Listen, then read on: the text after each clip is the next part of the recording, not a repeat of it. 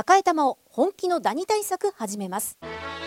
さよならダニーは家族に優しい殺虫成分不使用のダニ対策ブランドです。多くのお客様に支持されて日経セレクションで5年連続売上ナンバーワン。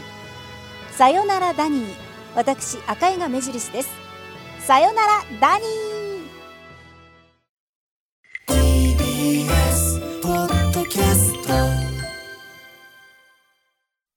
ここからは私、臼井ミトンが自由気ままにお届けする音楽コラムミュージックログ。今日はこんなテーマでお送りします。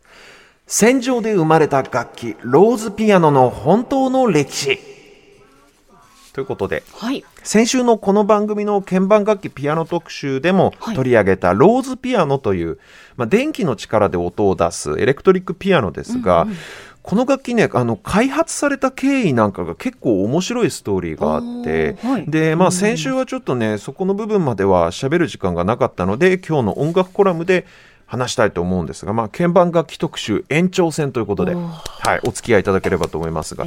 このローズピアノという楽器エレクトリックピアノこの楽器はですねウィキペディアなんかでも第二次大戦中に前線にいるアメリカ兵たちの慰安のために開発されたというふうに書かれているんですけど、これまあつまり兵士たちのこの心を音楽で癒すと。はい、そのために作られた楽器であるってわけなんですがちょっとこの言い方だと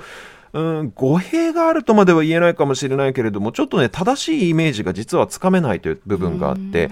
例えばその音楽でその兵士たちの心を癒すっていうと、例えばですけど、誰か音楽療法士さんであったりとか、はい、プロのミュージシャンなんかが基地や軍の病院に演奏しに来てくれて、はい、で、その美しい音楽の音色で癒してくれるみたいな、普通はこういうことを連想すると思うんですが、うんうん、実はこのピアノが開発された真の目的というのは、兵士たちに音楽を聴かせることではなくて、はい弾かせるために作られたのがこの楽器なんです。兵士に弾かせ兵士たち自らに楽器を弾いてもらうために開発された楽器なんですよ。これどういうことかというと、うんうん、第二次大戦中徴兵された兵士たちが戦争に終わって国に帰るまでの間に、何か手に職をつけて返してやろうっていうことで当時アメリカで一世を風靡した人気ピアノ教師ハロルド・ローズという人がですね、はいはい、アメリカ空軍に雇われてピアノを教えていたんですよ。空軍でピアノですか、うん、当時このハロルド・ローズっていう人は全米ネットのラジオ番組を持つほど人気のピアノの先生でクラシックとジャズを組み合わせた独自のメソッドがこう大人気だったみたいなんですね、はい、そんな人気ピアノ教師を軍隊は雇ったわけなんですが、はい、そもそもの話ですけど、うんうん、戦後になってね1950年代60年代になってレコード産業が巨大産業になっていく。その前までは音楽っていうのは実は楽譜を買ってきて家でピアノを弾いて楽しむものだったんですよ、うんうん、つまりピアノっていうもの自体が実は大きな娯楽産業だったんですね、うんうん、でラジオだとかレコードが登場して以降徐々にそういった習慣っていうのはちょっとこう下火になっていってしまうんですけど、はい、第二次大戦中くらいまではまだまだピアノ産業というかピアノ演奏を娯楽として楽しむ文化っていうのも非常に根強く残っていたわけなんですよ。ということはピアノさえ弾ければ例えば子どもたちに教える仕事ができますし、手に職をつけるという意味ではそのジュークボックスなんかが普及する前の時代なのでバーとかでの演奏レストランなんかでの生演奏の仕事もたくさんありましたから、意外と今の感覚で言うとちょっとあんま信じられないかもしれないけど手に職をつけるで堅実に稼ぐという意味ではかなりね現実的ないい選択肢だったんです。ピアノを弾けるようにするっていうのは。そう。で特にですよ負傷して入院している兵士たちなんかが、はいはい、退院するまでの間時間がたっぷりあるもんですから、うん、手足のリハビリも兼ねてピアノを練習させたわけですね、ね、もちろん楽器練習に打ち込むことによって戦場で負った心の傷を癒すという音楽療法的な目的もあったと思いますが、うんうん、そもそもは兵士たちに対する職業訓練の意味合いっていうのが非常に強かったんですね。でただ軍隊の基地だとか病院でピアノ練習させるって言っても当然各地の戦場に本物のピアノをたくさん用意するわけにはいかないわけじゃないですか。そすね、そこでこのアメリカ空軍に雇われたハロルド・ローズというピアノ教師が、ピアノの代用品として発明したのがローズピアノなんですよ。で、もうありものの B17 戦闘機の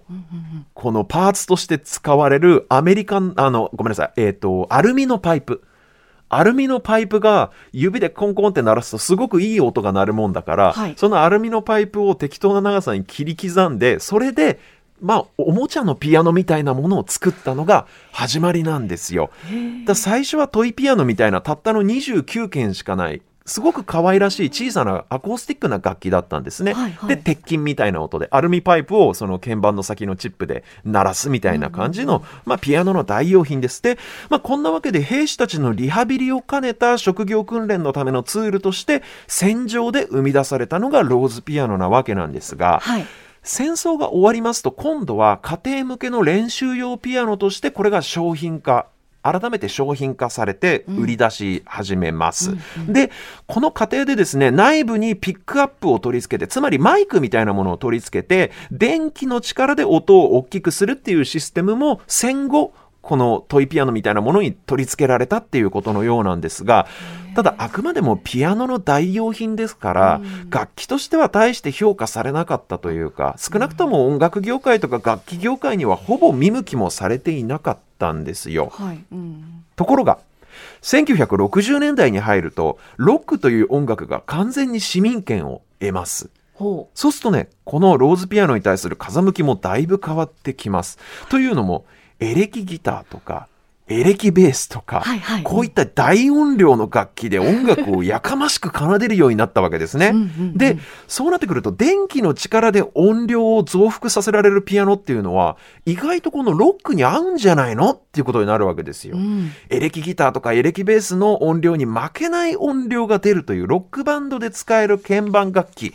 なんかいいのないかなっていうふうに世の中が探し始めたタイミングで、あ、戦場で使ってたあのローズピアノ使えるんじゃないっていう話になるわけですよ。はいで、その当時、ロックの楽器文化を担っていたフェンダーという楽器メーカー、エレキギターとかエレキギター用のアンプを開発していた大手の会社ですけれども、この楽器メーカーが、このローズピアノに目をつかつけて、ローズ社と手を組みます。はいで、家庭用の練習用ピアノではなくて、ロックバンド向けにリファインした電気ピアノを共同開発したんですね。それで出来上がった楽器に、フェンダーローズという商品名をつけまして、まあ、二つの開発元のこう組み合わせたような名前ですね。これをロックミュージシャンに売り始めたんですが、その一番最初のモデルを使ったのが、この音楽コラムでもおちょっと前にお話ししました例のビートルズの伝説の屋上コンサート。これでビリー・プレストンがこの最初のフェンダーローズの第1号機を使ったんですよ。まあなんせ世界中のロックアイコンですからビートルズって言ったら、ねうん。彼らのその最後のコンサートで使ったっていうことでロックミュージシャンの間でもかなり注目を浴びるようになるわけですね。ちなみにただビートルズよりも一足早く、ドアーズという別のロックバンドがこのローズピアノの低音部分だけを抜き出したような楽器がまた別であって、その楽器を使って結構ねその独特のベースサウンドを奏でていたので、うん。ローズピアノのこの普及にはドアーズの功績も大きいということはぜひこの僕も申し上げておきたいところではあるんですがそんなビートルズの屋上ライブでフェンダーローズが使われたのとほぼ時を同じくしてジャズ系のミュージシャンもこの楽器に注目し始めます。特にですねロックミュージックに触発されて、はいはい。このエレクトリック系のこのエレキ系の楽器を多く使い始めていたマイルス・デイビストランペットですね、マイルス・デイビスがこの楽器に目をつける。ビートルズの屋上コンサートよりも少し前1968年頃に自分のバンドのハービー・ハンコックというキーボーディストにこの楽器を弾いてみるように勧めるんですね、でマイルスがこう電気楽器を取り入れ始める頃のまさに最初のアルバムに当たるのかな「マイルス・イン・ザ・スカイ」というアルバムの1曲目でまさに1曲目ののっけからハービー・ハンコックがこのローズピアノを使うわけなんですけれどもこれ以降ですねマイルスのそのいわゆる薫陶を受けたピアニストたち、ハービー・ハンコックだったりチック・コリアだったり、あるいはジョー・ザビヌルだったりそのジャズフュージョン系の名手たちによってこのローズという楽器はジャズの世界でもそうだしあるいはジャズとロックが混ざり合って生まれたフュージョンとか AOR みたいな音楽でももう欠かせない楽器になっていくわけなんですよ。でねただあのウィキペディアのはい。ローズピアノのページにこういうことが、こういう一文が書かれてます。ローズピアノを初めて大々的にジャズに導入したのは、キャノンボールアダレーのマーシーマーシーマーシーにおけるジョー・ザビヌルであろうというふうに書かれているんですが、はい、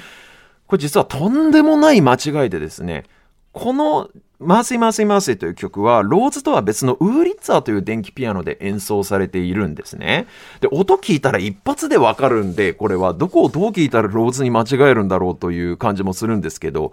これがね、僕があの、ウィキペディアって信頼できないなっていうふうに 思う、この象徴するような一文だと思うんですけど、音聞きは一発でわかるのになんでこれがローズピアノのなんか代表作みたいになってんのかなっていう感じがするんですけど、特にね、このアダレイのマーシーマーシーマーシーは典型的なウーリッツァーの方のサウンドが楽しめる曲として、まあ、あの、おすすめしたいくらいの曲なんですけど、ただね、あの、先週のゲストの森俊之さんがおっしゃってたように、初期のローズピアノ、マーク1というモデルは結構音が太くて、はい、こうブリッとした歪みっぽい音が出ますのでウーリッツァーっぽく聞こえることはあるんですけど逆にウーリッツァーの音がローズに聞こえるってことは、まあ、ほぼ100%ないような気はするんですけどね。ただ、あの、まあ、ローズピアノって、これも先週お伝えしたことですけど、トレモロとか、フェイザーとか、コーラスとか、いわゆるそのエフェクター、ギター用に使う音色をちょっと変換する、変えるような機械をかけて演奏されることが多い楽器なので、ローズピアノの楽器のそのものの素の音、エフェクターがかかってない音を聴ける曲って意外とかなり少ないんですよ。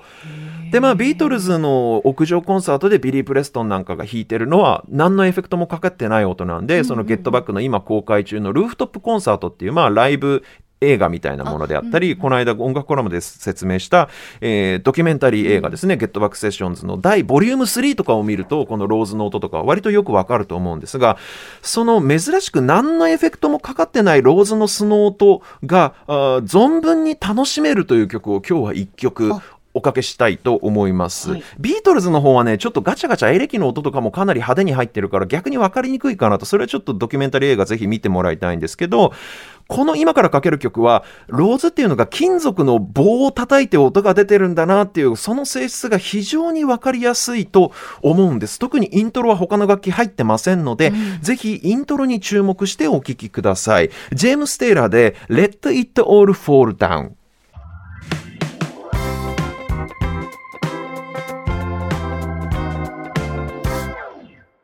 お送りしているのは、えー、ジェームス・テイラーの「ウォーキングマン」というデビッド・スピノザというニューヨークのギタリストがプロデュースしたアルバムからですね「Let It Fall Down」という「Let It All Fall Down」という曲でした。なんかこの金属のコリッとした、カリッとした音だったり可愛らしいトイピアノの雰囲気みたいなのをなんとなく受け継いでるかなっていうのがあうまく伝わったといいんですが